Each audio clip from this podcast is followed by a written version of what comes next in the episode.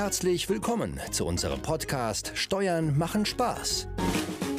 Von Steuerberater Johannes Lemminger und Vollblutunternehmer Maurice Borg. Wir zeigen dir in unserem Podcast mit Witz, Charme und Melone, wie du deinen Weg aus der Steuerhölle in den Steuerhimmel finden kannst. Mach dich bereit und starte jetzt mit deinen eigenen Steuern durch. Viel Freude und Erfolg mit unserem Podcast Steuern machen Spaß. Vor allem die, die du nicht bezahlen musst.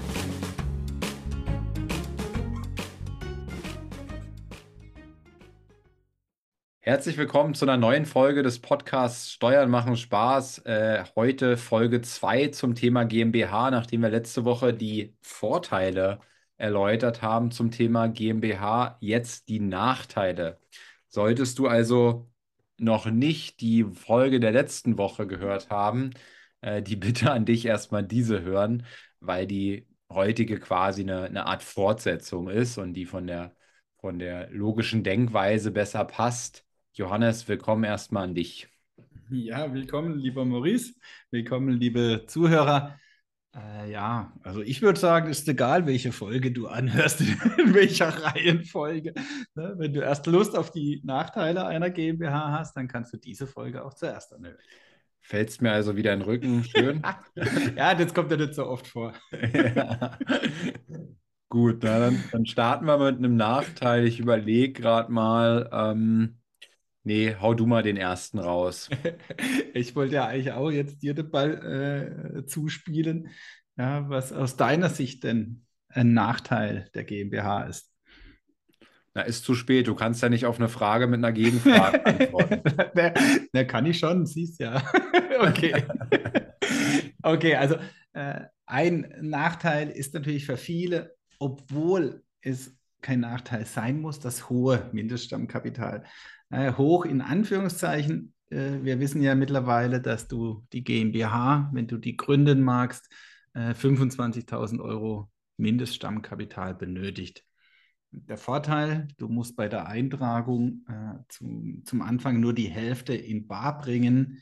Äh, das reicht komplett aus. Das muss aufs Geschäftskonto einbezahlt worden sein und das musst du dann ja auch äh, dem Notar nachweisen. Ähm, und dieses Stammkapital, das macht ja die GmbH, Gesellschaft mit beschränkter Haftung aus, dient ja zum Schutz der Gläubiger vor einer zu geringen Haftungsmasse. Deswegen sind halt diese 25.000 vorgeschrieben. Und es macht auch keinen Unterschied, ob du jetzt äh, nur die Hälfte bringst.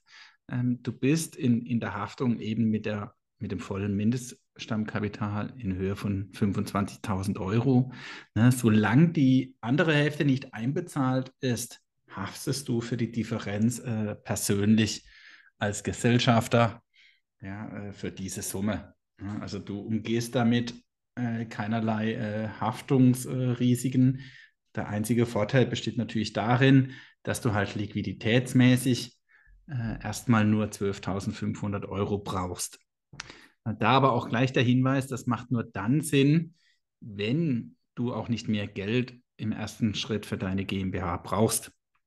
Wenn du sowieso Geld für deine GmbH brauchst, damit der Betrieb ins Laufen kommt, äh, dann kannst du natürlich auch gleich 25.000 Euro Stammkapital einbezahlen, weil dieses Geld, auch hier ganz wichtig, das liegt nicht auf einem separaten Konto und, und du darfst es nicht anrühren, sondern dieses Geld steht dir in der GmbH frei zur Verfügung. Du kannst also diese 25.000 Stammkapital verwenden, um Anlagevermögen, Umlaufvermögen, was auch immer in der GmbH du treibst, anzuschaffen.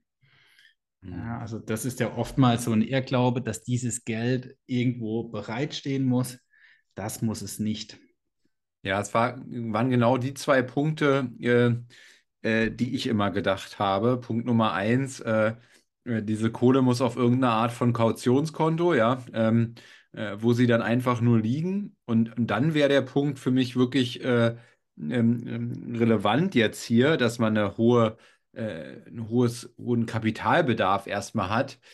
Ähm, jetzt, wo ich begriffen habe, ey, das ist ja eigentlich nur eine Buchung auf ein, auf ein separates Konto, nämlich auf das Geschäftskonto und dann, danach kannst du damit aktiv werden, ähm, muss ich sagen, ähm, ja, weiß ich nicht, also 12.500 Euro für eine neue Geschäftsidee zu investieren. Also ich meine, wir leben ja in in der Welt, wo es ja tatsächlich möglich ist, auch Geschäftsideen zu verwirklichen, wo man, wo man keine 1000 Euro Grundkapital braucht, ja, irgendwie ein Online-Produkt, ein digitales Online-Produkt zu schaffen oder äh, was es nicht alles gibt, ja, äh, für Möglichkeiten heutzutage. Aber grundsätzlich muss ich sagen, also wenn dir deine neue Geschäftsidee nicht mal 12.500 Euro wert ist, dann würde ich fast sagen, lass es. Ja, ich sage ja, oft kommt dieser Irrglaube halt auch dadurch, dass dieses Geld in Anführungszeichen irgendwo liegen muss. Ja, und dann wäre es halt, in, äh, ja, würde es brach liegen. Äh, dann wäre das wirklich ein, ein Grund zu sagen, ich bringe hier nur die Hälfte. Ähm, aber so, wenn das Geld sowieso da ist und ich in der GmbH ja Geld brauche, äh, dann kann ich durchaus die 25.000 vollbringen. Wir haben es auch oft, ähm, ja, gerade wenn man eine Holding gründet und, und dann gründet man gleich die, die Tochtergesellschaft, äh, da habe ich dann den Vorteil, dass ich auch keine 50.000 Euro brauche, weil ich kann dann sagen, okay, ich gründe sogar die Holding erstmal nur mit der Hälfte, bringe aber 25.000, ja, oder gründe in dem Fall voll mit 25.000 und setze dann zur meiner neuen GmbH 12.500 von diesen 25.000 ein. Ich könnte theoretisch fast eine zweite Tochter GmbH mit diesen 25.000 Euro gründen. Das reicht halt nicht ganz, weil ich ja auch noch ein paar Kosten habe, gerade die Gründungskosten. Aber theoretisch äh, schaffe ich es fast mit 30.000 Euro, sage ich jetzt mal, drei GmbHs, Holding und zwei Töchtern zu gründen. Das funktioniert. Da spielt nicht immer jeder Notar mit. Äh, aber in der Regel äh, funktioniert das mit vorhergehender Absprache. Und da ist es dann wirklich sinnvoll, ja, äh, dass du vielleicht jetzt nicht 75.000 Euro brauchst, um jede GmbH hier voll mit 25.000 Euro zu gründen. Und ja, die Funktion ja auch der Holding äh, nicht ist, dass da irgendwelches Geld benötigt wird über die, über die Beteiligung hinaus. Mhm. Ja, also da habe ich, dann, hab ich dann auch gelernt, ja in der Summe halt wirklich Sinn machen. Ja, weil sonst kannst du sehr schnell, äh, ich sag mal, auf 100.000 oder noch mehr äh, Stammkapital kommen, wenn du es jedes Mal voll einbezahlen willst. Mhm. Mhm. Welcher Aufwand fällt mir ähm, ein? Jetzt habe ich ein bisschen drüber nachgedacht. Also, ich würde schon sagen, dass der bürokratische Aufwand schon recht hoch ist. Äh, äh, insgesamt, den, den es so gibt. Also sich erstmal mit der Thematik auseinandersetzen, äh, dann zum Notar.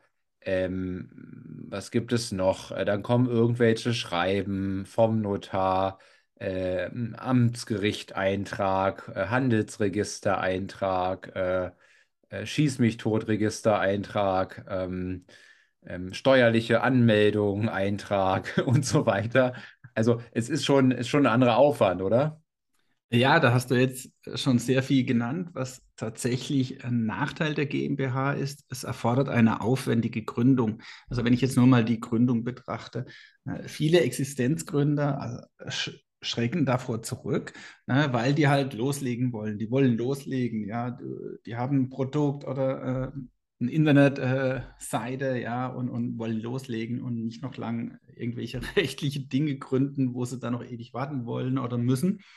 Äh, von daher, äh, im Vergleich zum Einzelunternehmer ist es halt eben eine Kapitalgesellschaft. Ja, und, und das sind wesentlichere, umfangreiche Gründungsformalitäten notwendig. Du hast ja jetzt schon einige aufgezählt. Ja, das fängt ja schon an mit ausführlichen Gründungsunterlagen, ja, Du brauchst manchmal, nicht immer, einen, einen Gründungsplan. Ja, dann brauchst du je nach Gesellschaftsstruktur einen individuell angepassten GmbH-Gesellschaftsvertrag. Ja, das ist nachher natürlich wieder sehr individuell. Da reicht manchmal ein Muster in Anführungszeichen. Die notariellen Beurkundungsschritte müssen gemacht werden. Ja, wie du gesagt hast, die Gewerbeanmeldung äh, auch hier, oftmals wird es verwechselt oder in einen Topf geworfen. Es gibt einmal die Gewerbeanmeldung, die bei dir, bei deiner Stadt oder Gemeinde stattfindet. Und dann gibt es noch die steuerliche Anmeldung. Ja, also das sind zwei unterschiedliche Dinge. Einmal halt die Gewerbeanmeldung für die Gewerbesteuer und die steuerliche Anmeldung äh, für alles andere wie Körperschaftssteuer, aber auch die Umsatzsteuer Lohnsteuer. Also alle Steuerarten, die in der GmbH neben der Gewerbesteuer anfallen, müssen halt in der steuerlichen Anmeldung erklärt äh, werden. Und natürlich äh, oftmals in Deutschland nach wie vor äh, wirklich sehr langwierig, dass deine GmbH im Handelsregister eingetragen wird. Ähm, je nachdem, ja, was für ein Handelsregister es ist, äh, dauert es wirklich noch ja, zwischen zwei und äh, manchmal auch zwölf Wochen. Ja, äh, manchmal auch abhängig von Urlaub, Krankheiten, ja, also von ganz normalen äh, Dingen, die halt äh, bei so einer Behörde äh, auch passieren können. Und du hast natürlich einen wesentlich höheren, äh, ich glaube, du hast es auch schon gesagt, Beratungsbedarf. Ja, es ist ja nicht damit getan, äh, dass du die GmbH gründest, sondern du brauchst auf jeden Fall im ersten Schritt eine Beratung. Äh, hängt natürlich auch damit zusammen, wo kommst du her? Kommst du jetzt aus dem Angestelltenverhältnis? Bist du schon Unternehmer und halt bisher in einer, andere, in einer anderen Rechtsform? Und dementsprechend äh, aufwendig ist natürlich auch so eine Beratung, was es denn heißt, eine GmbH zu haben, ne? eine juristische Person. Die hat nichts mit dir als Gesellschafter zu tun. Und, und das ist halt, äh, je nach Umfang kann das extrem aufwendig sein. Du brauchst äh, eventuell eine anwaltliche Gründungsberatung, ne? auch wo die, die Verträge, der Geschäftsführervertrag, der Gesellschaftsvertrag, alles vom Anwalt aufgesetzt wird. Äh, gerade wenn man mehrere Gesellschafter und Geschäftsführer ist. Es muss so einfache Dinge wie der Firmenname gecheckt werden. Ja, weil äh, nicht jeder Name äh, ist erstens erlaubt und zweitens gibt es eben äh, vielleicht in deiner Region ähnliche Namen oder sogar den gleichen Namen.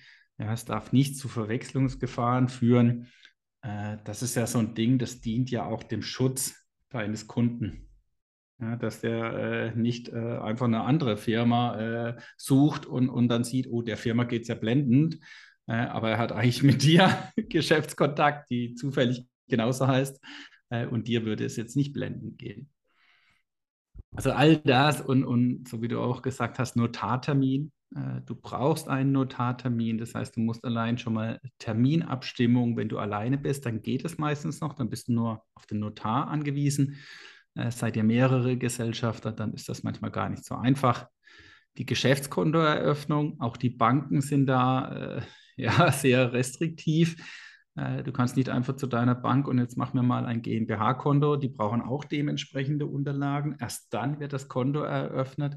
Erst dann kannst du dann dein Mindeststammkapital einbezahlen. Und dann musst du mit dieser Einzahlung, mit diesem Nachweis ja wieder zum Notar, in Anführungszeichen, also nicht physisch, aber du musst es am Notar mitteilen, dass jetzt die Einzahlung erfolgt ist. Der prüft es und kann ja dann erst die Eintragung ins Handelsregister anstoßen. Also du merkst schon, dass das sind sehr viele Dinge, äh, bevor es überhaupt losgeht, zu erledigen.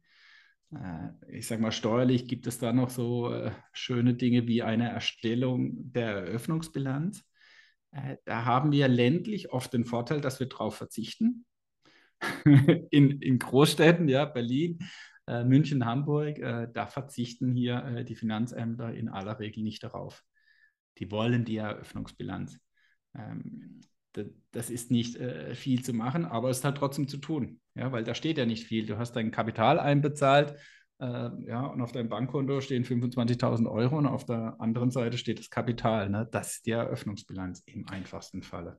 Ja, das war ja der Punkt, wo ich ausgerastet bin dieses Jahr schon. Ähm, äh, wir hatten ja ähm, meine, meine eine neue GmbH gegründet. Äh, ich weiß noch, ich war irgendwann im Dezember beim, äh, beim Notar und meinte, naja, ähm, bitte zum 1.1. das Ding gründen. Ich bin dann, glaube ich, wie war denn? Ich bin irgendwie in Urlaub geflogen oder war für vier Wochen weg oder sowas.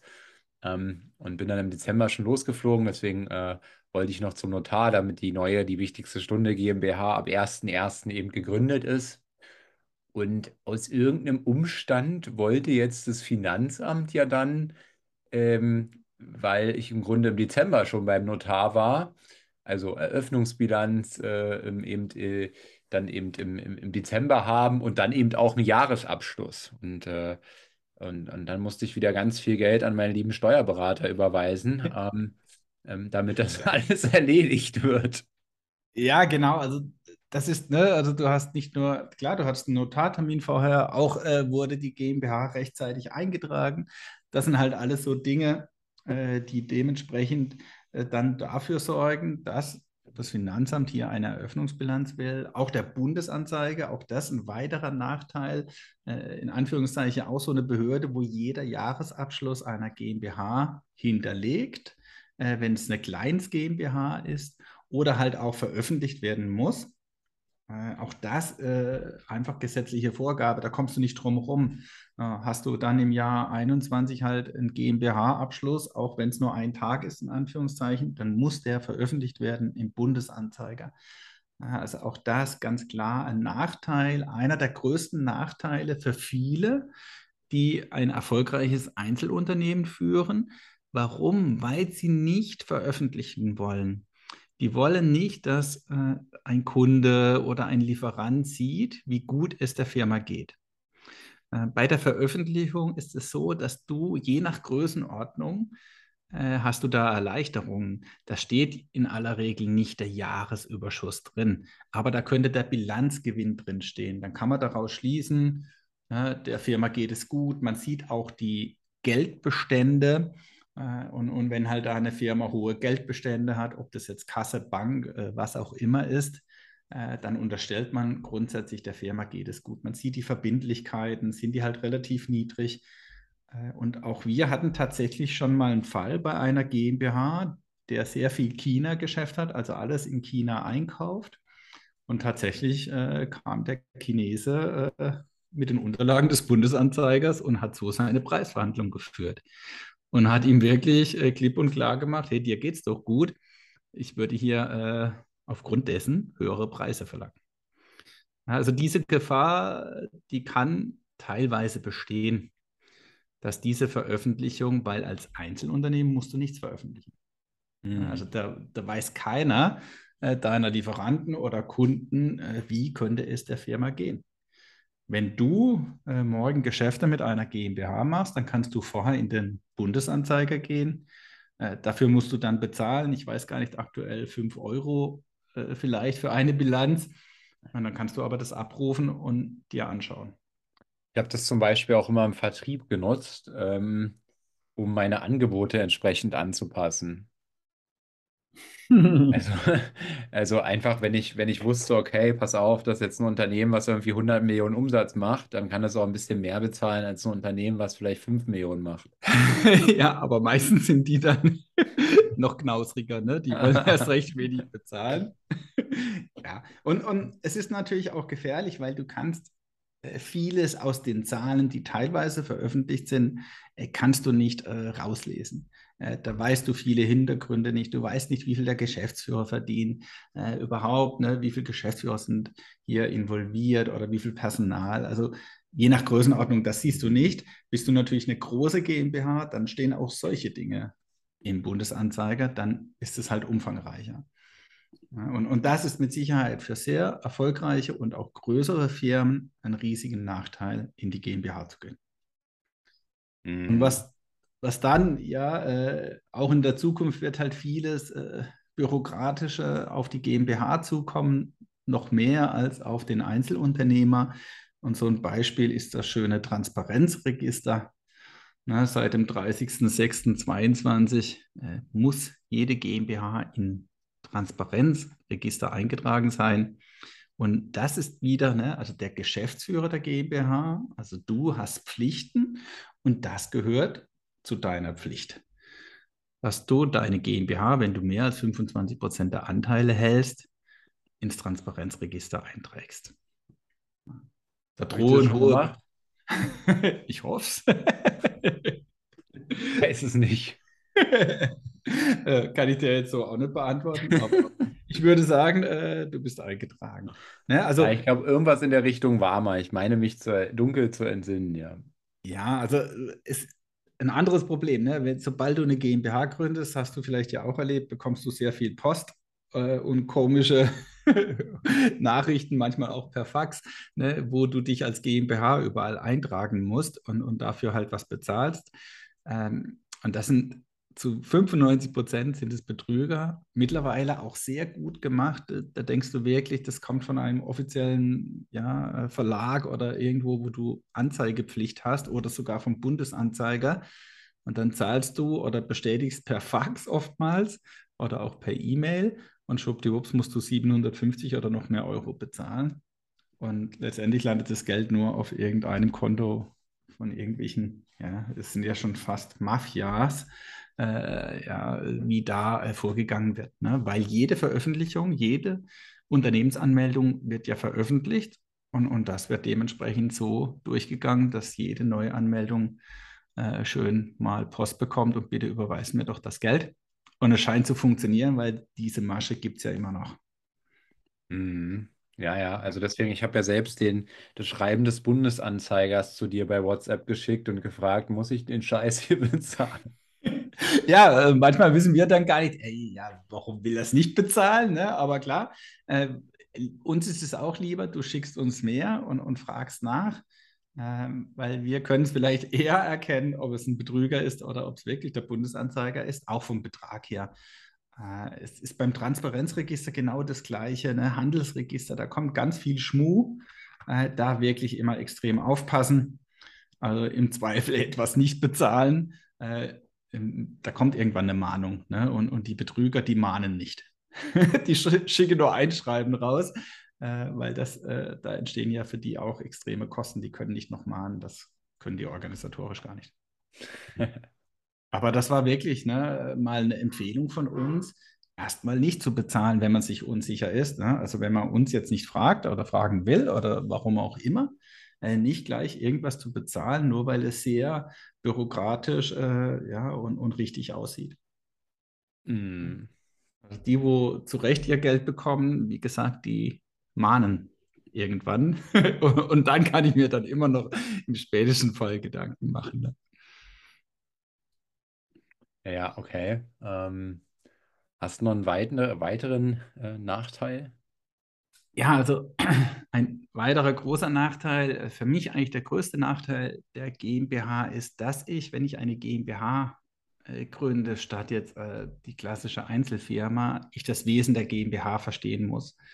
Also das, was ich jetzt vorhin gesagt habe, dass der Beratungsbedarf zu Anfang wesentlich höher ist, ist es auch wichtig, dass ich während der GmbH verstehe, was da so läuft. Ne? Dass ich eben als Geschäftsführer angestellt bin, äh, ich selbstständig bin, aber im Angestelltenverhältnis. Ne? Gleichzeitig, weil als Alleingesellschafter GmbH fühle ich mich ja immer als Selbstständiger, so wie vorher auch, nur dass es halt eine GmbH statt ein Einzelunternehmen ist.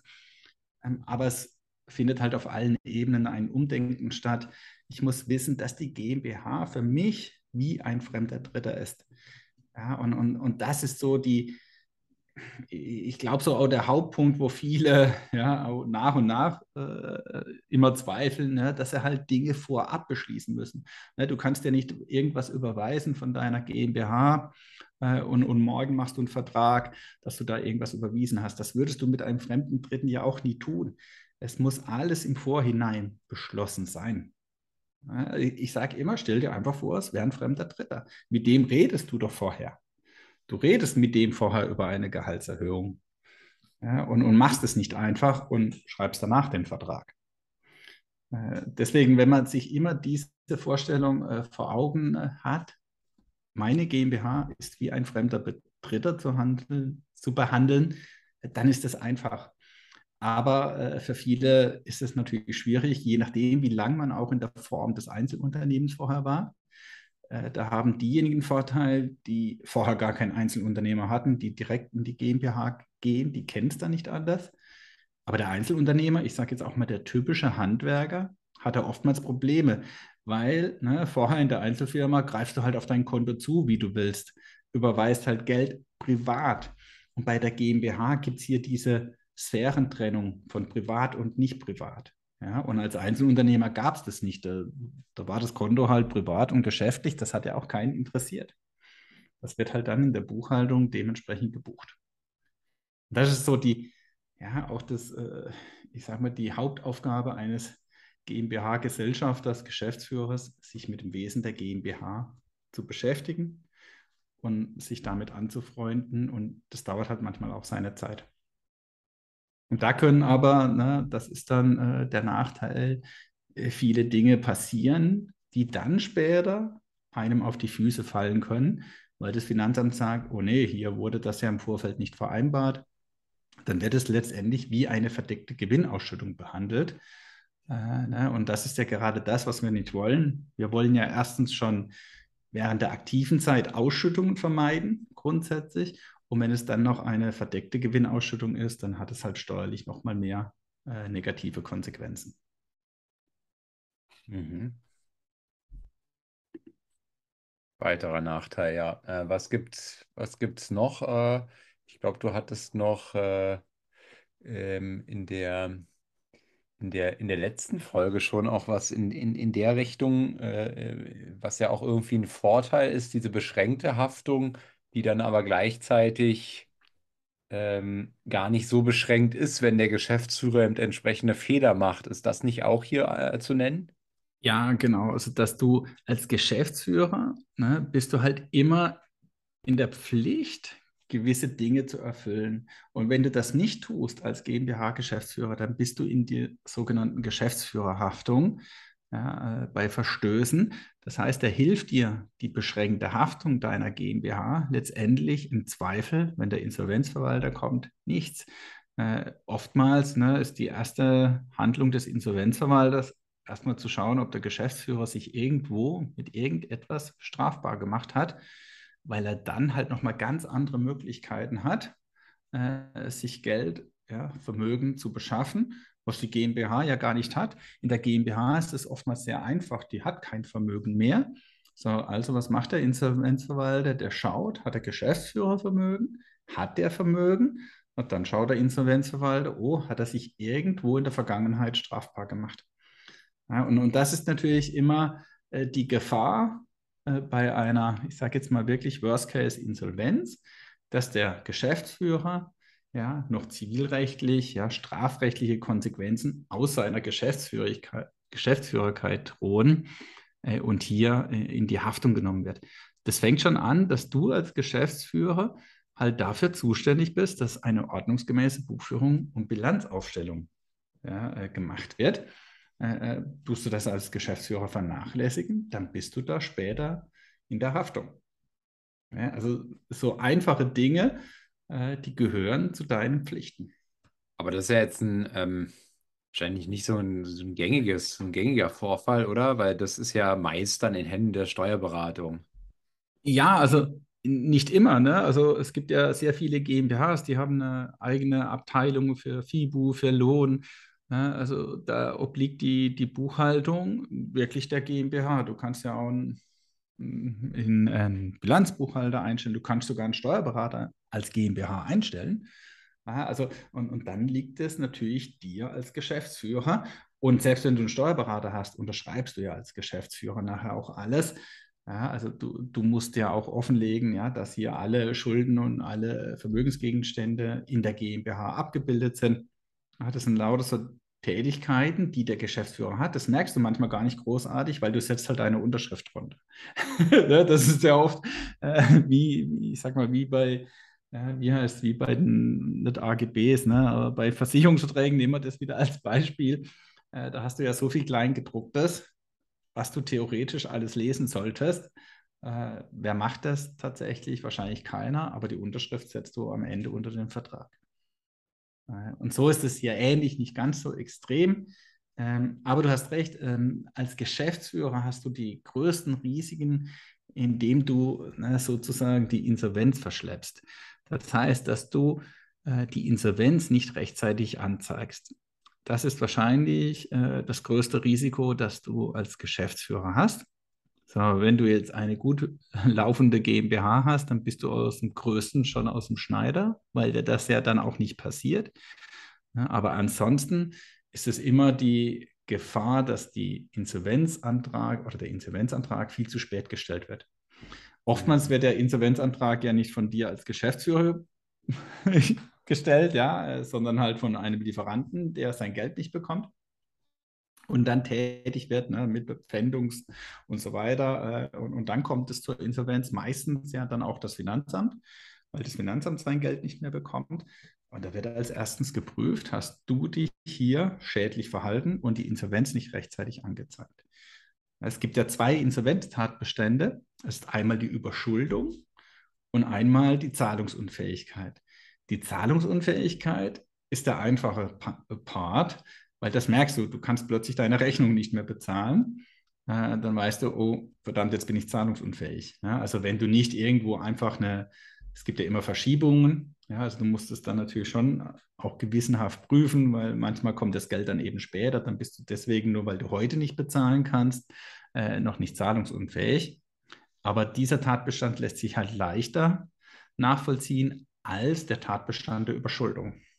Da kannst du noch zahlungsfähig sein, ja, weil du vielleicht halt noch irgendwo Geld herbekommen hast, vielleicht auch Privatkredit an die GmbH, aber in der Summe bist du überschuldet. Das heißt, dein Vermögen deckt die Schulden nicht. Und jetzt könnte man denken, das ist einfach, weil du hast ja eine Bilanz, ja, und da steht auf der einen Seite dein Vermögen und auf der anderen Seite deine Schulden. Nur steht das Vermögen in der Bilanz nicht zu den realen Werten. Das beste Beispiel, wenn du halt ein Auto hast, dann steht es irgendwann in deiner Bilanz mit einem Euro, weil es abgeschrieben ist. Wenn du es aber morgen verkaufst, dann bekommst du vielleicht noch 20.000 Euro. Diese 20.000 Euro stehen aber nicht in deiner Bilanz. Das sind dann sozusagen die stillen Reserven. Das heißt, du musst als Geschäftsführer prüfen, bin ich tatsächlich überschuldet? Nur weil es in der Bilanz steht, heißt es noch lange nicht, dass du überschuldet bist. Und, und das macht äh, in, in vielen Fällen, wo jetzt natürlich die Firma äh, nicht so gut dasteht, äh, gar nicht so leicht, rechtzeitig den Insolvenzantrag zu stellen. Hm, klingt, äh, klingt auch gar nicht so einfach, ehrlich gesagt. Ja, also auch für uns als Steuerberater gar nicht einfach, äh, weil auch wir äh, dann immer hinweisen, ähm, weil wir können es ja auch nicht sagen. Ist dann nicht unsere Aufgabe zu sagen, hey, okay, das Vermögen steht zwar hier in der Bilanz nur mit einer Million, ähm, aber sag mal, lieber Geschäftsführer, ist das jetzt tatsächlich drei Millionen wert? Ja, äh, das musst du als Geschäftsführer dann darlegen, dass das Vermögen halt nicht eine Million ist, sondern vielleicht halt drei Millionen als Beispiel. Ein, auch ein einfaches Beispiel ist natürlich, wenn du ein, Geschäfts- ein Geschäftsgrundstück in deiner Bilanz hast, äh, und das halt 50 Jahre, Jahre alt ist und, und das steht mit einem sehr niedrigen Wert in der Bilanz und hat natürlich erhebliche stille Reserven. Ja, dann, dann ist es relativ einfach ne? bei größeren äh, Anschaffungen, bei größeren Maschinen, da kannst du das relativ schnell rausbekommen. Aber klar, je umfangreicher die Firma ist, äh, desto aufwendiger ist sowas. Aber ja, hoffen wir, äh, das ist immer nur der Worst Case. Aber das ist ja das Problem. Ne? Der, der, Geschäftsführer haftet halt eben auch immer nur im Worst Case. Wenn alles gut geht, äh, dann passiert dem Geschäftsführer nichts. Ja, das passiert ja, gerade, gerade eben, eben, ne? Also die, die Haftung ist im Worst Case, deswegen ist ja dieser Worst Case auch sehr, sehr wichtig zu verstehen, wie da zu handeln ist. Ja, und sowas kann sich ewig äh, dann natürlich hinziehen. Also auch wir haben äh, noch einen Geschäftsführer, ich weiß nicht, wie lange das sich hingezogen hat, dass dann tatsächlich der Geschäftsführer hier gerichtlich aus allen äh, freigesprochen wurde und halt nicht äh, privat dann für irgendwelche Schulden aufkommen musste. Ja, also auch hier sieht man, dass das manchmal nicht so einfach ist. Ja, da kannst du dich dann zehn Jahre lang mit den Gerichten streiten. Hm. Hast du noch, das, Hast du noch einen weiteren Nachteil? Ist irgendwie so negativ, die Folge hier. ja, es sind ja auch Nachteile. Ne? Und Nachteile äh, betreffen ja das, was wir ja schon gesagt haben, klar, Gründung und, und Mindset, ne? das betrifft so die GmbH, aber viele Nachteile einer GmbH betreffen natürlich dich als Geschäftsführer, weil du eben halt so Aufgaben und Pflichten äh, hast, die du erfüllen sollst. Ne? Und dazu gehören halt die ordnungsgemäße ne? Buchführung und Aufstellung der Bilanzen, die Geschäftsführung und Leitung ja, also du könntest ja auch jetzt, sagen wir mal, du bist Geschäftsführer, aber du führst das, dieses Organ gar nicht aus. Wie auch immer das dann aussehen mag. Ne? Du, du liegst halt auf den Bahamas und, und leidest die Geschäfte nicht. Ne? Aber wenn du zum Geschäftsführer bestellt bist, dann äh, solltest du die Geschäfte leiden. Erledigung der Steuerpflichten. Ja, das, siehst du wieder, die Steuer kommt überall, ne? also auch bei deinen Aufgaben. Klar, Eintragung der GmbH ins Handelsregister und so ein ganz lapidarer Punkt, ne? Einberufung der Gesellschafterversammlung. Äh, die Gesellschafterversammlung ne, musst du sogar einberufen, wenn du ein Mann-Gesellschafter bist. Aber natürlich äh, spielt es dann eine Rolle, wenn es halt eben mehrere Gesellschafter sind. Äh, und du glaubst nicht, wie oft es hier zu Schwierigkeiten kommt, ne, weil oftmals auch Gesellschafter untereinander streitsüchtig sind. Äh, da geht es manchmal einfach darum, dass die Gesellschafterversammlung nicht rechtzeitig einberufen wurde. Ja, also da gibt es halt dann äh, Fristen und so weiter. Ne? Das sind alles Dinge, wo du nachher als Geschäftsführer haftbar, ja, also jetzt geht es hier nicht um haftbar in dem Sinne Insolvenz, sondern dass du halt dann äh, zum Schadensersatz verpflichtet bist. Ja. Es gibt also auch andere Gefahren, die du als Geschäftsführer in so einer GmbH hast. Vor allem als Fremdgeschäftsführer. Ja, äh, da wollen wir jetzt gar nicht davon reden. Äh, Fremdgeschäftsführer, ne? also da ist es viel wichtiger, dass du dich wirklich äh, konsequent an deine Aufgaben und Pflichten hältst, weil dann kommen Gesellschafter und, und äh, die pingen dir ganz schnell an die Füße. Hm. Und was es natürlich auch noch gibt, ne, es gibt ja gewisse Voraussetzungen, dass du überhaupt Geschäftsführer sein darfst. Ja, also klar, du, du musst volljährig sein, äh, nur dann kannst du Geschäftsführer sein. Ähm, und du darfst natürlich nicht äh, vorsätzlich begangene Straftaten äh, dich irgendwann äh, vorher strafbar gemacht haben. Ja, also auch hier äh, hast du Probleme, überhaupt Geschäftsführer zu werden. Also das sind aber dann klar gewisse Dinge, die schon im Vorfeld greifen. Aber auch da kann es ja passieren, dass du trotzdem Geschäftsführer wirst, ne? Und dann hast du die Herausforderung im Nachhinein, du hättest gar kein Geschäftsführer werden dürfen. Äh, ja, ich sage immer, wo kein Kläger äh, ist natürlich auch erstmal kein Richter und irgendwann kommt dann der Kläger.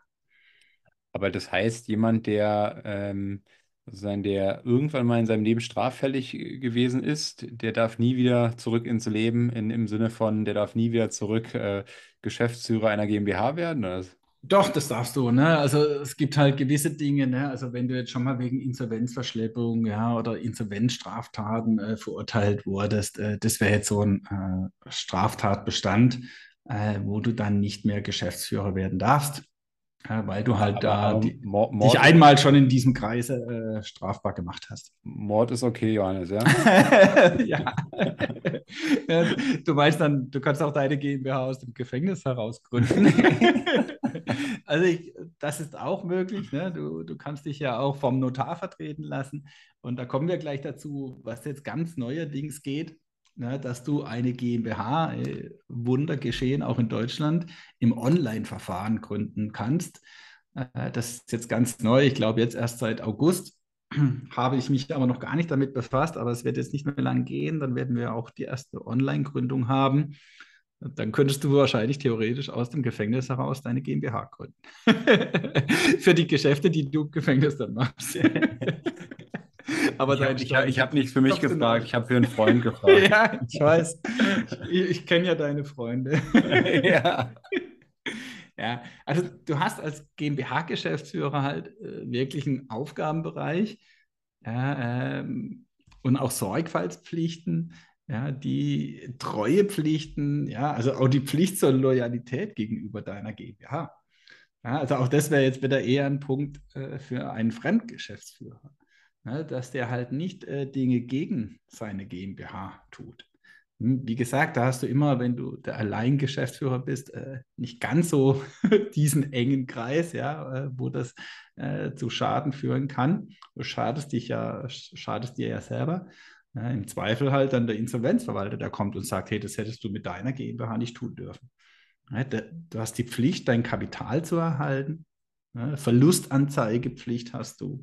Äh, du hast halt einige Pflichten, die stehen alle im GmbH-Gesetz. Ja, du musst halt andere Gesellschafter informier informieren, Auskünfte geben. Ja, das sind alles so Dinge, die nachher da im GmbH-Gesetz stehen. Äh, und da gibt es eine ganze Latte ja, welche Pflichten und Aufgaben ein GmbH-Geschäftsführer hat. Und jemand, der sich ne, ernsthaft mit, mit dieser Aufgabe auseinandersetzt, weil es eben eine GmbH ist, wo du nicht allein Gesellschafter bist, wo vielleicht mehrere Geschäftsführer bestellt sind, ja, dann ist das ein wahnsinniger Aufwand. Und das kann für den einen oder anderen natürlich auch eine Belastung sein. Ähm, und das hast du halt in, in einer anderen Gesellschaftsform in der Art und Weise nicht. Da bist du dir dann immer nur Selbstrechenschaft schuldig. Ne? Wenn du jetzt halt ein Einzelunternehmen hast, da kannst du tun und machen, was du willst. Okay. Ähm, und auf deiner unendlich langen Liste der Nachteile noch weitere Nachteile? Die ist ja schon so lang, dass wir äh, fast schon aufhören müssten. Äh, der Vollständigkeit halber gibt es natürlich, äh, die haben ja auch bei den Vorteilen stehen ne, oder darüber geredet, die sogenannte Gewerbesteuerpflicht. Äh, das ist tatsächlich so, die GmbH zahlt Gewerbesteuer in aller Regel. Jetzt gehen wir mal von der normalen Betriebs GmbH aus, die zahlt Gewerbesteuer und das ist eine Belastung in der GmbH. Aber da haben wir auch vorher schon ja öfters erzählt, in der Gesamtsumme ist die Steuerbelastung auch trotz der Gewerbesteuer äh, wesentlich niedriger als halt im, in der Einzelfirma. Da ist auch wichtig, äh, ich sage auch oft, die Gewerbesteuer hat ja auch einen Vorteil. Weil in, also nicht für jeden ist das ein Vorteil, aber für viele ist es tatsächlich ein Vorteil. Die Gewerbesteuer kommt eben der Stadt oder der Gemeinde zugute. Äh, ein wunderschönes Beispiel, äh, die Stadt Mainz ich glaube, vor Corona ne, eine der höchst verschuldeten Städte Deutschlands, zumindest hoch verschuldet. Äh, nach Corona oder während Corona durch die Firma Biotech äh, saniert. Äh, ganz im Gegenteil, ne, jetzt schwimmt die Stadt Mainz aufgrund der Gewerbesteuer von der Firma Biotech im Geld. Äh, und das ist dann halt der Vorteil der Gewerbesteuer. Ne. Es landet nicht äh, irgendwo hier im Bund, wo es dann irgendwo verteilt wird, ist, sondern es landet wirklich in der Gemeinde, in der Stadt, womit dann hoffentlich, ja, nicht immer was Sinnvolles gemacht wird, weil es ja die Stadt, die Kommune entscheiden kann. Also auch so mal die Gewerbesteuer zu betrachten, äh, für viele ist es tatsächlich ein Grund zu sagen, ja, ich zahle ja auch gerne die Gewerbesteuer. Äh, da habe ich vielleicht auch besseren Einfluss was mit diesem Geld gemacht wird. Dann gehe ich halt noch in den Gemeinderat, ja, oder wie auch immer. Mhm. Also hier, äh, da hat man viel eher einen Bezug. Ne? Oder wenn man halt eine Firma ist, die sehr viel Gewerbesteuer bezahlt, dann hast du auch sehr schnell einen Bezug, ich sage mal, zum Bürgermeister, ja, oder auch in die Politik, weil du dann in Anführungszeichen durch die Höhe der Gewerbesteuer ja, eine wichtige Person in dieser Gemeinde, in dieser Stadt bist. Also das ist dann eher nochmal ein Vorteil. ich zahle gern Gewerbesteuer. Hm. Und äh, dann hast du, glaube ich, noch äh, die strikte Trennung von Gesellschaftsvermögen und Gesellschaftervermögen. Was ist denn damit gemeint? Genau, also das haben wir vorhin ja schon kurz angesprochen, ja. Das Vermögen der Gesellschafter muss zwingend vom Vermögen der GmbH getrennt werden. Äh, Gerade bei kleineren Gesellschaften äh, ist es oft so, ne, dass hier das nicht stattfindet, dass wenn du halt privat Geld brauchst, dann, dann holst du das Geld einfach von deinem GmbH-Konto. Ja, und, und damit vermischst du hier äh, das Vermögen und, und somit kommt es letztendlich zur verdeckten Gewinnausschüttung. Äh, und das ist so eine, sozusagen eine Durchgriffshaftung auf das private Vermögen der GmbH-Gesellschafters ja, wenn du hier Vermögen äh, vermischt auf diesen unterschiedlichen Ebenen. Das sollte man tunlichst vermeiden. Das kannst du vermeiden, indem natürlich im Vorhinein auch Verträge, ja, in so einem Fall, wenn du Geld brauchst, die GmbH hat das Geld, dann wird halt ein Darlehensvertrag gemacht. Und, und dann hast du ganz offiziell Zugriff auf dieses Geld im Rahmen des Darlehensvertrages. Und, und Darlehensverträge gibt es halt in unterschiedlichsten Formen. Äh, das heißt nicht, dass du jetzt 100.000 holst und, und das Geld dann von der GmbH nimmst, sondern das kann halt auch so ein laufendes Darlehen, Verrechnungsdarlehen sein, wo du dann in Anführungszeichen mehr oder weniger Zugriff auf dieses Konto haben kannst. Aber es ist alles vertraglich geregelt, was dann auch verzinst werden muss. Mhm. Und das ist halt damit gemeint, eine strikte Trennung bei deinem Einzelunternehmen, wenn du da Geld von deinem Konto holst für private Angelegenheiten, äh, dann musst du da nichts verzinsen. Dann, du kannst dir nicht selbst ein Darlehen geben. Bei der GmbH geht das, weil du ja nicht die GmbH bist. Auch hier wieder diese Trennung. Deine GmbH ist für dich eine fremde dritte Person. Mhm. Und vielleicht auch einfach noch abschließend, weil wir kurz darauf eingegangen sind, ja, dass in der Zukunft die GmbH online gegründet werden kann, ja, wie das eigentlich äh, stattfindet. Du kannst nachher nicht alles online machen. Ich weiß jetzt gar nicht, was schon erlaubt ist, ja, und, und was nicht geht. Du kannst zum Beispiel keine Sachgründung. Das geht nach wie vor nicht online. Ja, also wenn du nicht die 25.000 in Bar erbringst, sondern halt durch irgendeinen Sachwert, äh, dann musst du nach wie vor physisch vom Notar erscheinen. Es geht also nur eine Bargründung. Und dann funktioniert es aber mit dem Notar in einer Online-Videokonferenz. Äh, also es ist nicht so, dass du diese Online-Gründung nur mit den Formularen machst, sondern du sitzt mehr oder weniger dem Notar nur äh, per Video gegenüber. Äh, und, und so findet dann diese Online-Gründung statt. Ähm, es soll schneller gehen. Äh, es soll vom Aufwand äh, einfacher sein. Äh, aber das wird jetzt auch die Zukunft zeigen, wie das angenommen wird. Ja, ob, ob das ja, in der Zukunft Standard wird, weil vielleicht alles, was dann daran hängt, dass die GmbH schneller gegründet ist, dann wird sich das mit Sicherheit durchsetzen. Aber da müssen wir einfach mal die Zukunft abwarten. Nur so viel. Äh, wer jetzt mit dem Gedankenspiel zu gründen, äh, kann eventuell äh, schon seine GmbH online gründen, wenn man das will. Irgendwann wird es dann zum Müssen, wer weiß.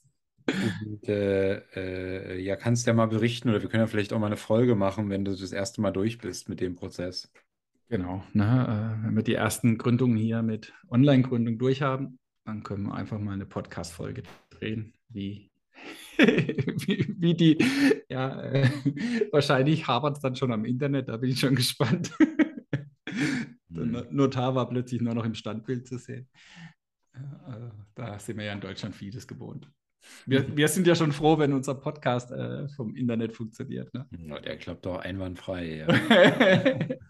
ja, ich hoffe, das sehen alle Hörer auch so. Naja, manchmal nicht, glaube ich. Die Soundqualität schwankt ja bei uns ein bisschen, aber äh, ja, was, was, was ist dein Zaster-Fazit gesamt zum Thema GmbH? Ja, also vieles, was ich jetzt schon erwähnt habe, ne, dass es wirklich entscheidend ist, dass man auch als alleiniger Gesellschafter seiner GmbH die GmbH als fremde dritte Person betrachtet. Dass man daran denkt, ja, dass alle Dinge im Vorhinein geregelt werden müssen, ja, dass du halt dein Geschäftsführergehalt nicht nach Belieben jonglieren darfst, ohne äh, vorher es zu vereinbaren. Ja, also auch hier äh, ganz wichtig, oftmals hilft auch der Vergleich äh, zu einem dritten, vor allem Fremdgeschäftsführer.